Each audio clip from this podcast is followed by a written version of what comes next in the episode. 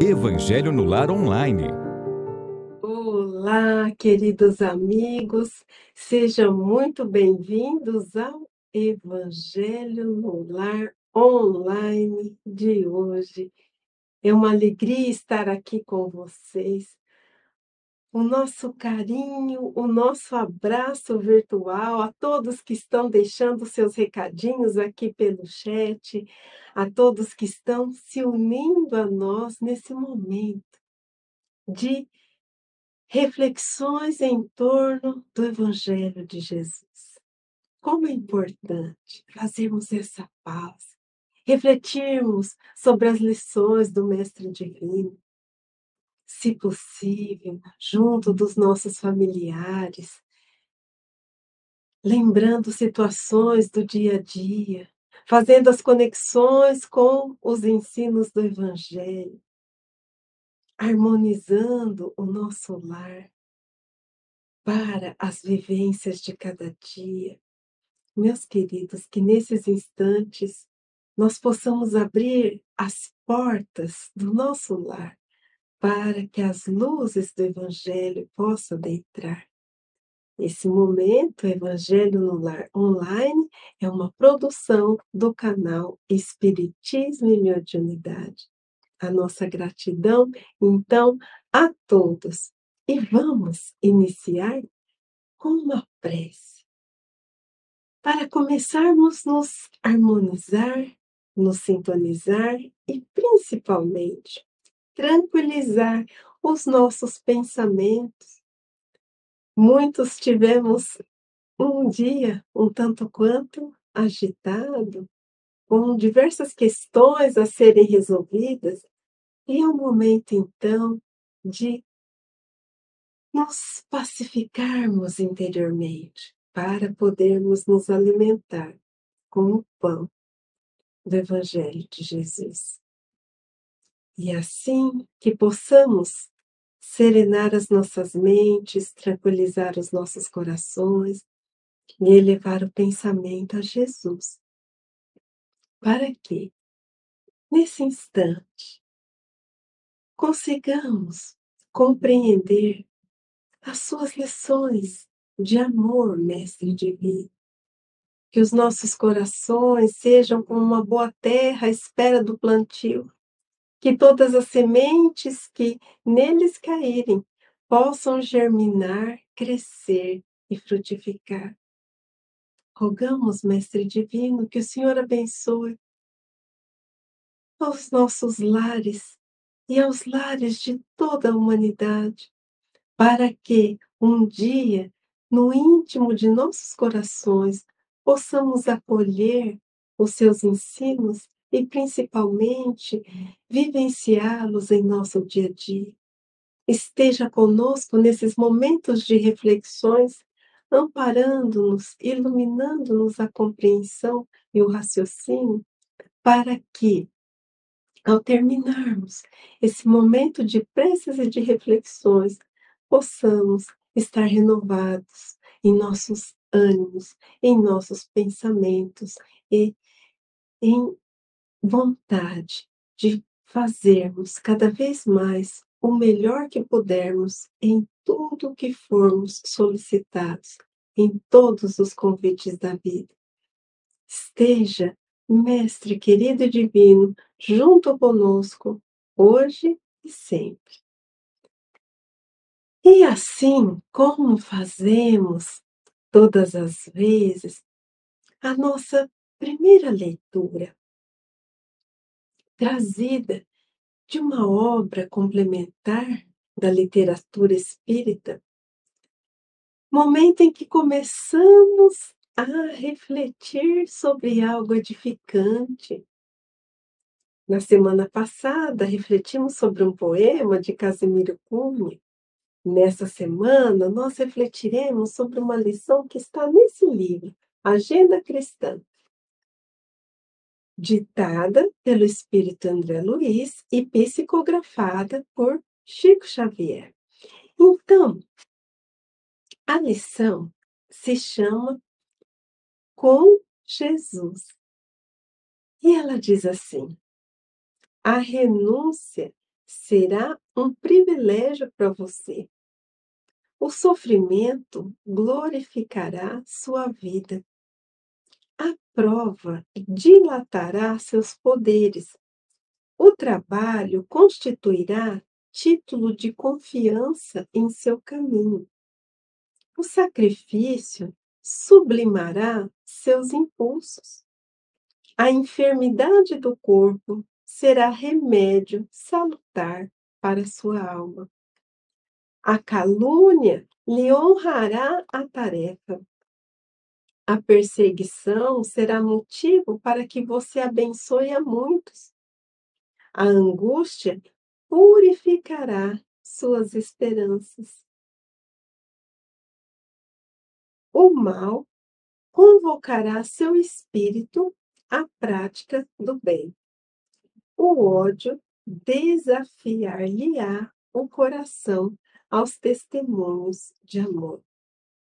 A terra, com seus contrastes e renovações incessantes, representará bendita escola de aprimoramento individual, em cujas lições purificadoras deixará você o egoísmo para sempre esmagar.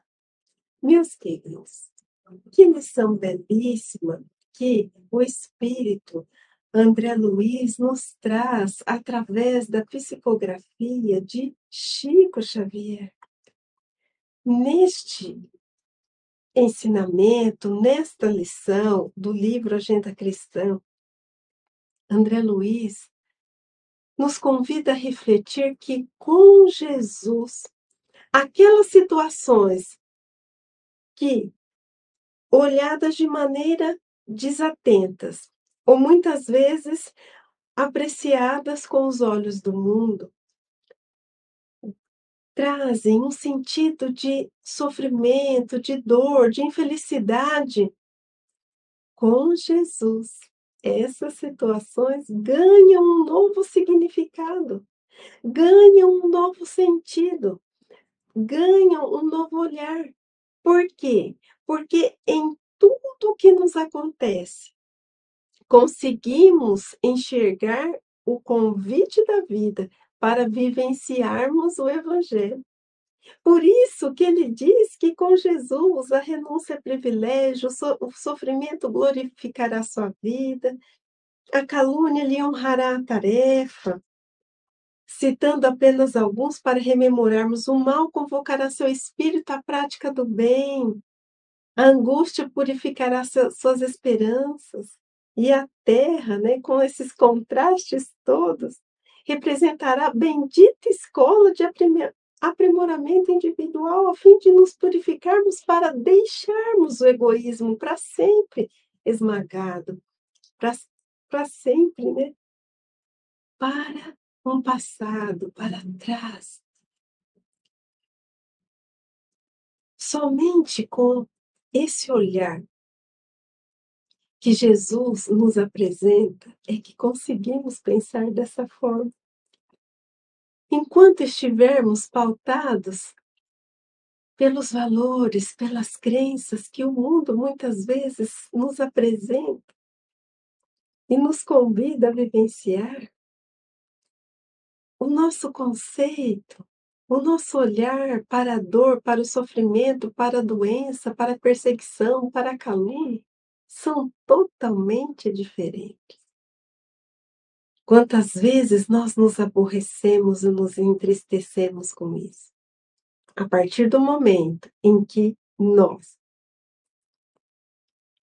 rememoramos a finalidade da nossa existência e compreendemos que estamos aqui para nos aperfeiçoarmos enquanto criaturas que carregam a centelha divina que nos foi depositada em forma de ger. E que, segundo a questão 132 do Livro dos Espíritos, quando Kardec pergunta qual a finalidade da encarnação, os espíritos respondem, e vou resumir nas duas finalidades: atingir a perfeição e concorrer para o bem geral. nos aperfeiçoarmos, nos depurarmos e, ao mesmo tempo em que vamos nos evoluindo, vamos nos transformando, nos redimindo, nos autoiluminando, vamos, ao mesmo tempo, concorrendo, trabalhando para a obra do bem geral. Então, meus queridos, quando temos essa consciência, esse olhar, esse foco, os ensinos de Jesus nos permitem ressignificar a circunstância. E passamos a enxergar a dor como nossa aliada que o solo do nosso coração prepara para recebermos a semente lançada pelo Mestre Maior na grande seara. E assim, com esse olhar de ressignificação para os fatos e circunstâncias da vida, vamos às reflexões do Evangelho segundo o Espiritismo. A lição de hoje está lá no capítulo sétimo. Bem-aventurados os pobres em espírito. Esse é o título do capítulo. E a lição: o que se deve entender por pobres de espírito. E assim, nós vamos seguir e de imediato já fazendo uma reflexão. O que entendemos por pobres de espírito? Porque Kardec nos trará aqui uma reflexão belíssima. Mas antes de iniciarmos a leitura, que façamos essa indagação para nós mesmos, para ver se aquilo que concebemos como pobres de espírito ou pobres em espírito possa, então, estar em sintonia ou em consonância com aquilo que nos será trazido. Ou se estiver em dissonância, quais os pontos comuns que nós podemos encontrar com aquilo que acreditamos ser. Todo ponto de vista enriquece a nossa compreensão. E assim, juntos, cada um de nós podemos construir o conhecimento, a compreensão e novos olhares que facilitam o nosso entendimento. Então, vamos seguir nessa caminhada com a leitura. Um minutinho só. Aí, com a leitura do evangelho, dessa, dessa passagem do Evangelho. Bem-aventurados os pobres de espírito, pois deles é o reino dos céus. Mateus capítulo 5, versículo 3. Esse versículo está lá no Sermão da Montanha. É o versículo que abre as bem-aventuranças espirituais que Jesus nos apresentou a incredulidade zombou desta máxima. Bem-aventurados os pobres de espírito, como tem zombado de muitas outras que não compreende. Por pobres de espírito, Jesus não entende os baldos de inteligência, que seria os baldos de inteligência, os desprovidos né, de inteligência. Mas os humildes, tanto que diz ser para estes o reino dos céus, e não para os orgulhosos. Os homens de saber e de espírito, no entender do mundo, formam geralmente tão alto conceito de si próprios, da sua superioridade, que consideram as coisas divinas como indignas de lhes merecer atenção concentrando sobre si mesmos os seus olhares, eles não os podem elevar até Deus. essa tendência de se acreditarem superiores a tudo, muito a miúde, os leva a negar aquilo que, estando-lhes acima, os depreciaria, a negar até mesmo a divindade. Ou se condescendem a admiti-la, contestam-lhe um dos mais belos atributos, a ação providencial sobre todas as coisas deste mundo, persuadidos de que eles são suficientes para bem governar, tomando a inteligência que possuem para medida de inteligência universal e julgando-se aptos a tudo compreender, não podem crer na possibilidade do que não compreendem. Consideram sem apelação as sentenças que proferem. Meus queridos, vamos então fazer uma pausa para refletirmos um pouquinho. Quando Jesus bem diz bem-aventurados, quem são os bem-aventurados? São os felizes, são os ditosos. Quando ele diz Felizes, ditosos, bem-aventurados os pobres em espírito, porque deles é o reino dos céus. Pobres em espírito ou pobres de espírito, dependendo da tradução, Jesus não estava querendo dizer os desprovidos de inteligência, mas sim os humildes.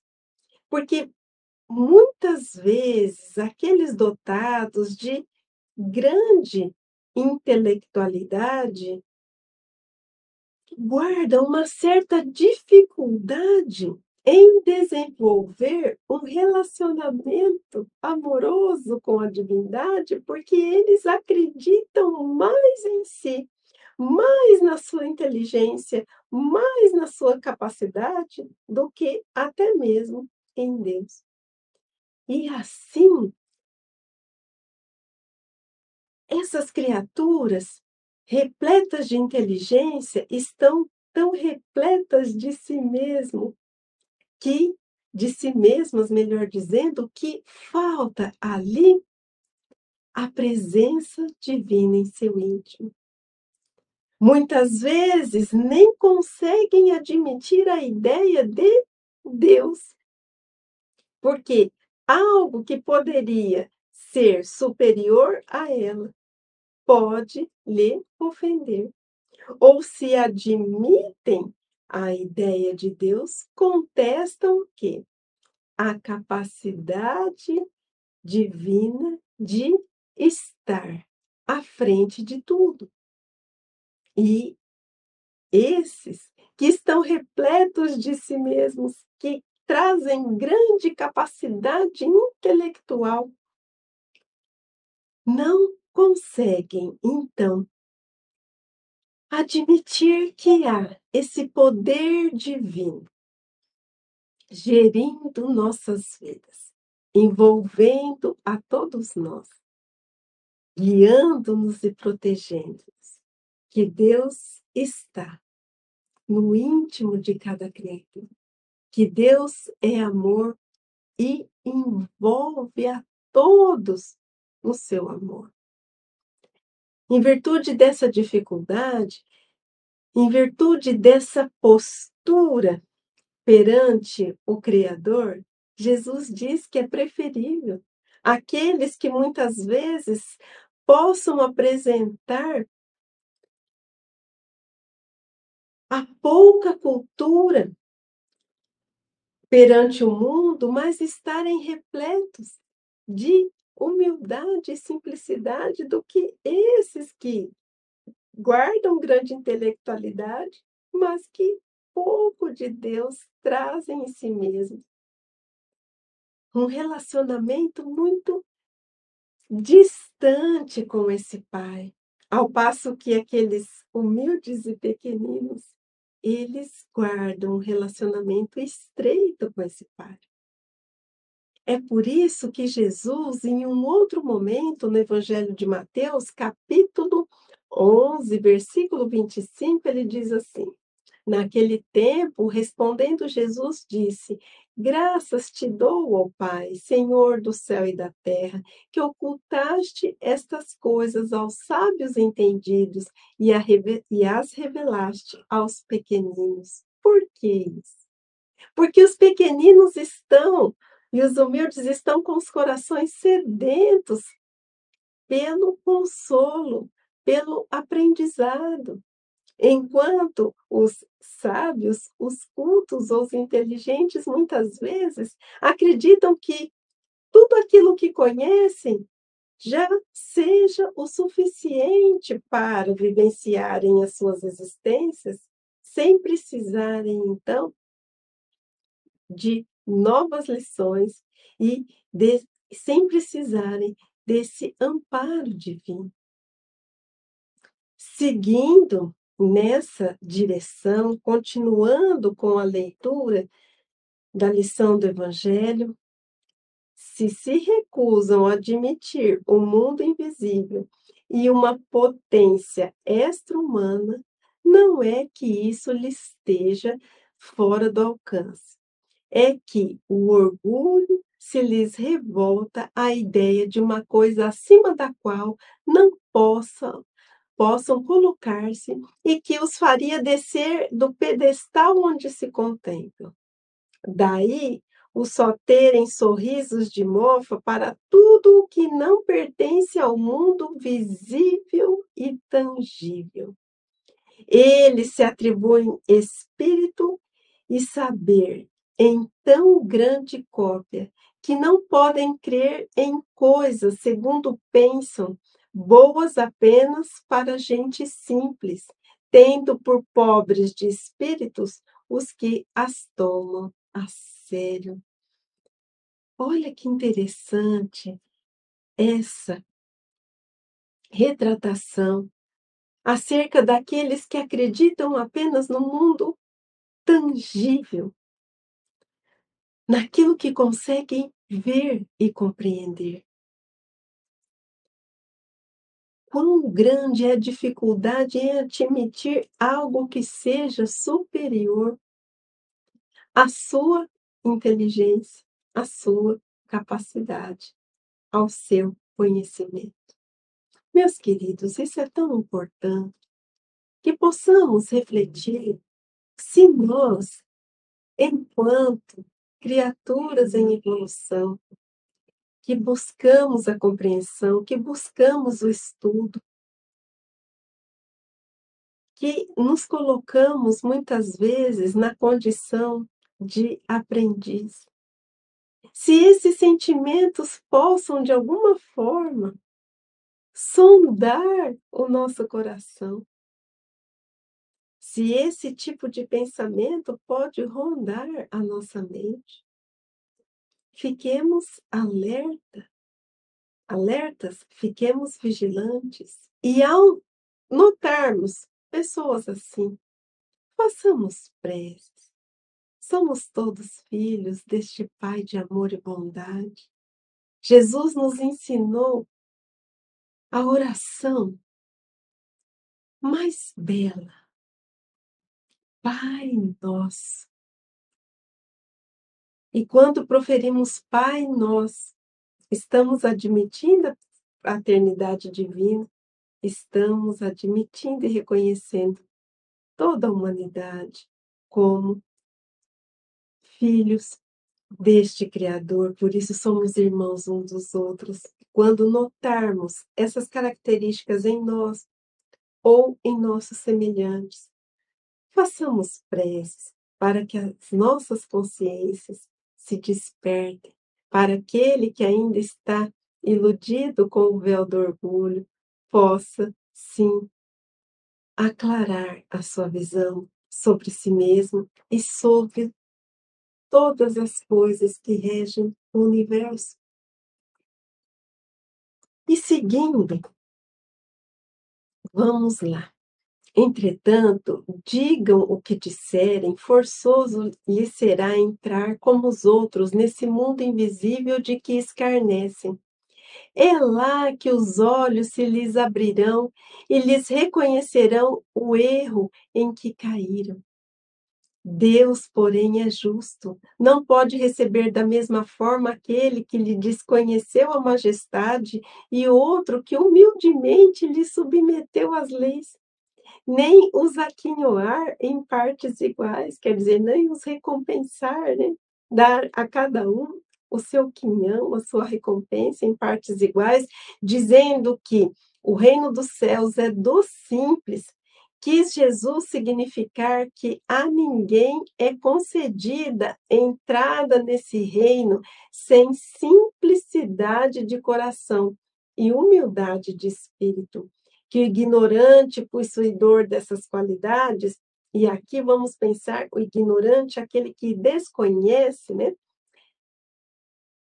Então, aquele que desconhece muitas vezes a cultura, a ciência do mundo, vamos imaginar assim, mas possuidor dessas qualidades do coração. Quais qualidades?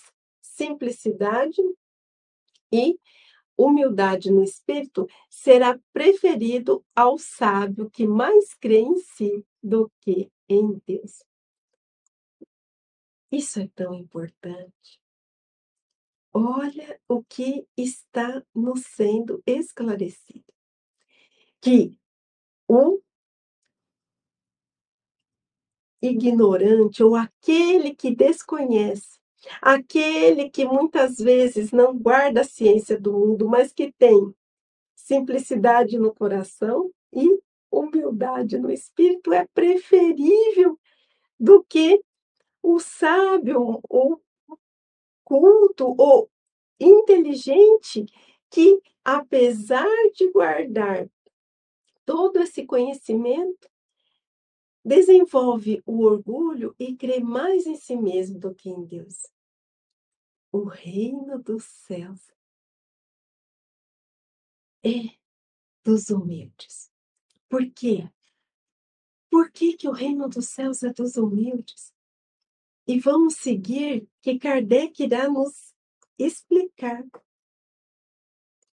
por que, que isso acontece? Em todas as circunstâncias, Jesus põe a humildade na categoria das virtudes que aproximam de Deus e o orgulho entre os vícios que dele afastam a criatura. E isso por uma razão muito natural. A de ser humilde, um ato de a de ser a humildade, melhor dizendo, um ato de submissão a Deus, ao passo que o orgulho é a revolta contra ele. Mais vale, pois, o homem, pois que o homem, para a felicidade do seu futuro, seja pobre em espírito, conforme o entende o mundo, e rico em qualidades morais. Meus queridos, que lição belíssima nós podemos saborear e refletir nesta noite. Jesus coloca a humildade como essa virtude que nos traz a credencial né, para adentrarmos a esse reino. Esse reino que está dentro de nós. Quando nós desenvolvemos a humildade, a humildade nos aproxima de Deus e representa um ato de submissão à vontade divina, enquanto o orgulho nos afasta de Deus e também representa um ato de revolta. Esse reino divino, que é obra divina nos corações humanos, como disse Jesus no capítulo 3 do livro Boa Nova, as primeiras pregações. Esse reino divino que começa a se instaurar no íntimo de cada um de nós e depois começa a reverberar ao nosso redor a partir do momento em que cada um de nós começa a instaurar esse reino dentro de si. Se Deus é amor, bondade, justiça, misericórdia, e todos os outros atributos que nós podemos associar a, ao Criador. O seu reino é esse reino de amor, justiça, bondade, misericórdia. E nós, a partir do momento que começamos a despertar, desenvolver e edificar essas virtudes, estamos sim desenvolvendo esse reino dentro de nós. Não é possível imaginar um reino divino sem essas qualidades semelhantes, sem essas qualidades que nos fazem parecidos com esse Pai. Todo bondade, todo justiça e todo amor. Mas eu gostaria de lançar uma indagação para refletirmos acerca do que vem a ser humildade. Porque refletimos nessa lição, sim, que a humildade é essencial para adentrarmos a esse reino celeste. A humildade é essencial para instaurarmos esse reino celeste dentro de nós. Mas o que vem a ser humildade? Será que humildade é baixar a cabeça para tudo? É não ter boca para nada? Será que humildade significa aquecer com tudo aquilo que nos é dito? Ou com todas as situações que a vida nos apresenta? O que, que vocês acham? Não. Ser humilde é aquela pessoa que traz o autoconhecimento. Ser humilde é aquela pessoa que olha para dentro de si e ela reconhece as suas falhas. Ela reconhece também as suas virtudes. Ela se reconhece uma criatura, filha desse Pai de bondade e misericórdia. Então, a criatura que é humilde, ela sabe do seu valor e também sabe dos seus limites e das suas fragilidades. E isso lhe dá uma noção de si mesmo, que permite que, em situações em que o outro a deprecie, ela não se sinta humilhada nem ofendida, porque ela sabe das suas virtudes, ela sabe do seu valor. E também o conhecimento de si mesma permite a essa criatura que, quando os outros a elogiem, ela não se envaideça, porque ela sabe que, apesar de trazer qualidades, ela ainda traz as suas vicissitudes, as suas fragilidades. E quando essa pessoa humilde olha para o seu irmão que traz muitas vezes virtudes nobres, virtudes excepcionais, ela não os inveja. Por quê? Porque ela sabe que toda virtude é construção. E quando essa pessoa humilde olha para o irmão e enxerga nesse irmão aquele que se equivoca, aquele que ainda traz dificuldades no seu campo íntimo, ela não se sente melhor, porque ela sabe que luta todos os dias para vencer as próprias dificuldades. Ela sabe que ainda ontem trilhava os caminhos do equívoco e hoje, através da misericórdia divina, consegue ter a consciência de que novos caminhos precisam ser trilhados. A pessoa humilde tem como referência Deus e sabe que, por mais que tenha ela virtudes, nunca poderão ser comparadas ao do Pai. Que todos somos filhos desse amor divino e que todos estamos aqui para evoluirmos, estreitarmos os laços com esse Pai através da nossa transformação, através do bem que fazemos às outras criaturas e através dos laços de amor que criamos uns para com os outros.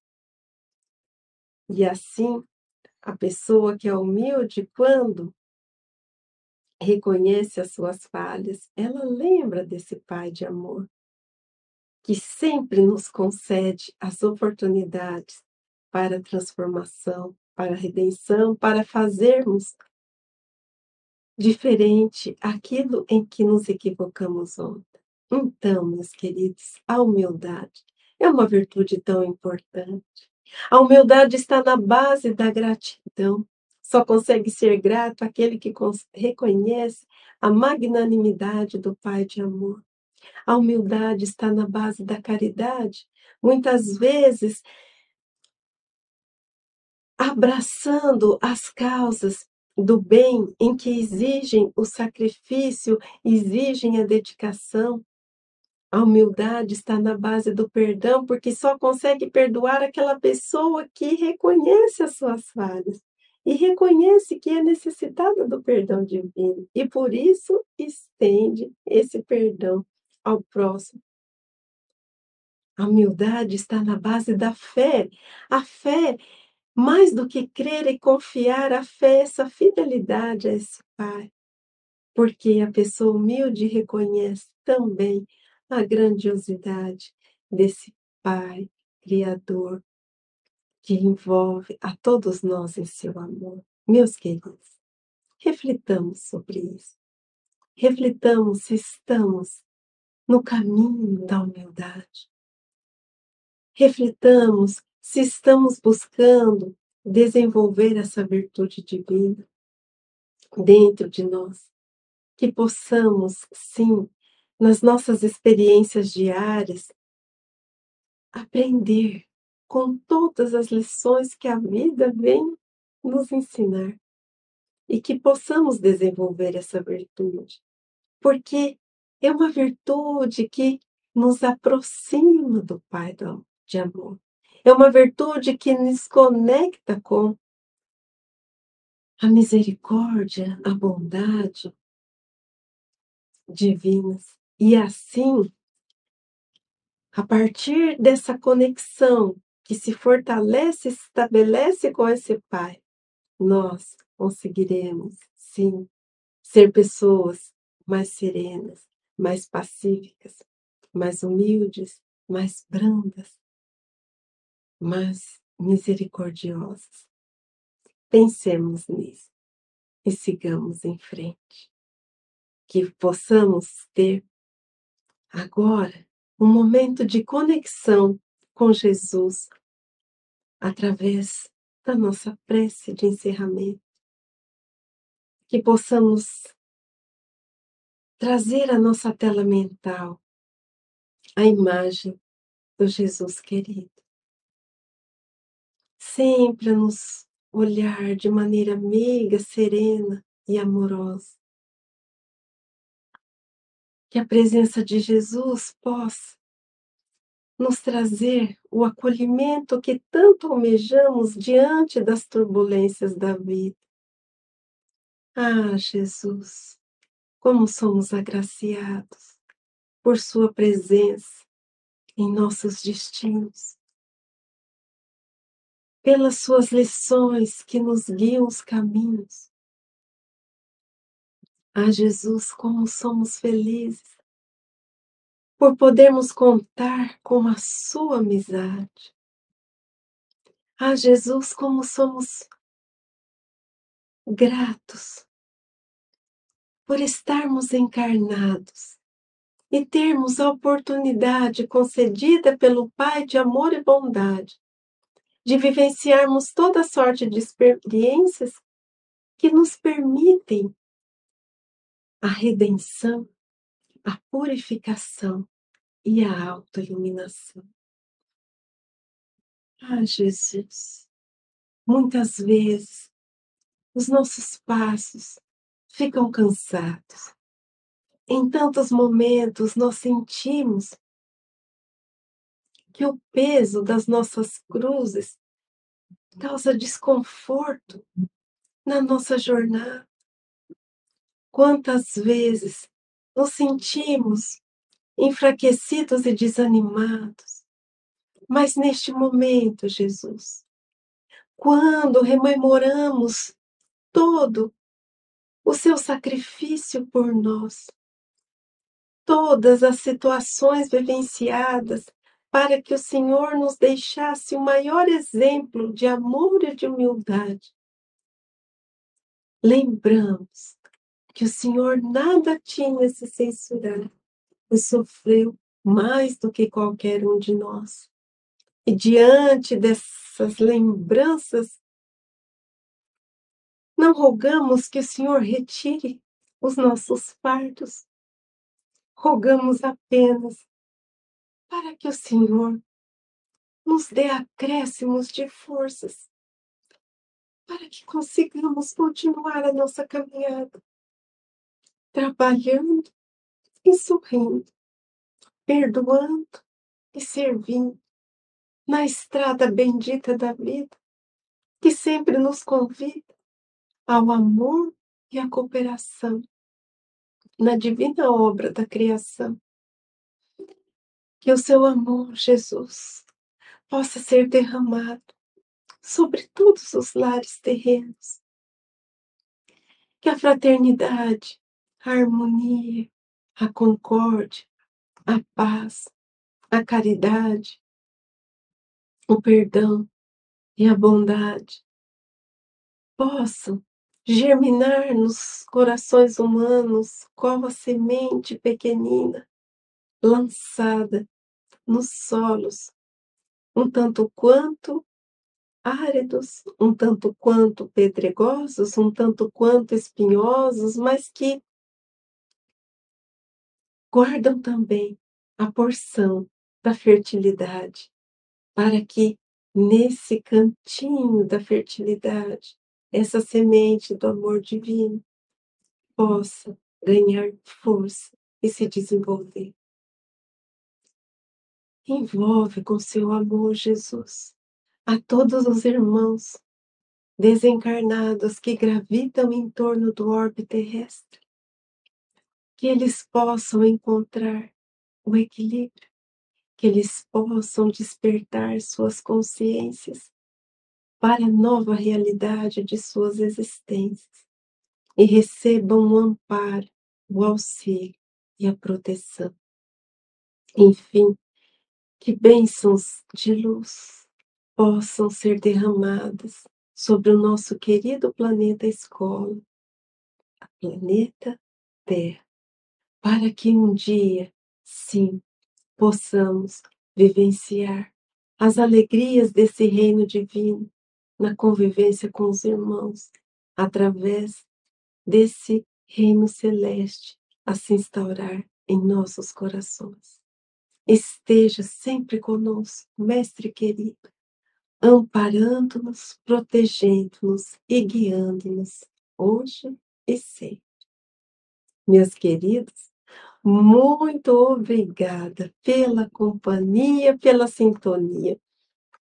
Um grande beijo a todos, um bom fim de semana, um bom feriado, que seja de reflexão, de renovação de ânimo, de esperança e de fé em dias melhores. E semana que vem estamos aqui com o Evangelho no Lar online, às sábado, às 18 horas. Espero a todos vocês e até lá!